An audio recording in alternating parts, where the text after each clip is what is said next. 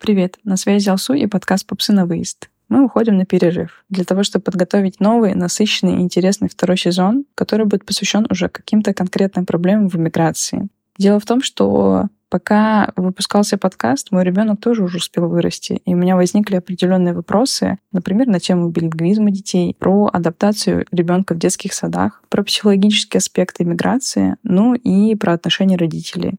Оказывается, в эмиграции 8 из 10 пар расстаются. Я этого не знала, и тоже интересно это поисследовать. Совсем скоро мы вернемся с новыми выпусками про другие страны и темы, а пока объявляем старт по всем активностям и разыгрываем открытки из разных стран. Смотрю в описании, чтобы узнать подробности. Пока-пока и до новых встреч!